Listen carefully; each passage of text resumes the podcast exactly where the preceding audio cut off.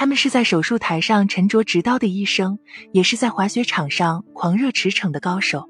为了2022年北京冬奥会，早在2018年，四十多名医疗技术过硬又有丰富滑雪经验的医生共同组成了中国第一支滑雪医疗保障军团，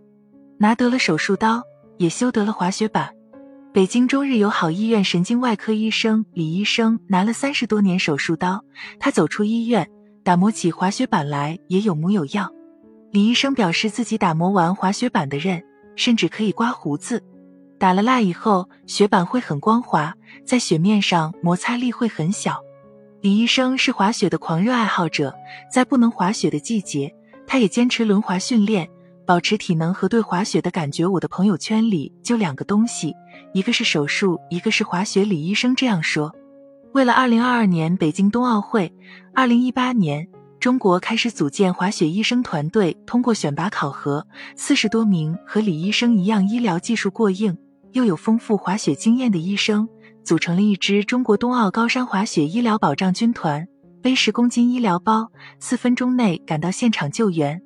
高山滑雪项目中，运动员最高速度可达一百四十千米每小时，受伤率接近百分之十五，一旦伤情发生，通常会比较严重，有些甚至会危及生命。这就要求医生既要具备高超的救治技术，又要掌握过硬的滑雪技术，才能快速抵达现场展开救治。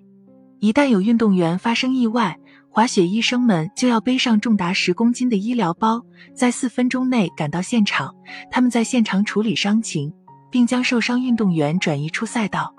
只有短短的十五分钟，每一位高山滑雪医生面临的最大挑战，不仅是要在坡度百分之七十左右的。高山专业赛道上熟练滑行，更要能在光滑如玻璃镜面的赛道上随时停住。北京积水潭医院脊柱外科主任医师袁主任说：“有些坡度太大了，想在中间停住，根本停不住，那就得用绳索。冬奥会期间，赛道上每隔一百到二百米会设立滑雪医生站点，赛场还配备了救护车和救援直升机，就是为了争分夺秒，保证救援速度。”滑雪医生用体温帮药品防冻。据滑雪医疗队的副医疗官郭琦介绍，冰天雪地里，为了防止药品被冻上，滑雪医生们要预抽好药品，并将它们密封后放在自己贴身的夹克里面，用自己的体温帮药品防冻。一天训练六个小时，连续四周这样高体力和脑力的训练，滑雪医生们已经持续了四个冬天。赛场虽冰封雪盖，却无法冻结医者仁心。致敬滑雪医生。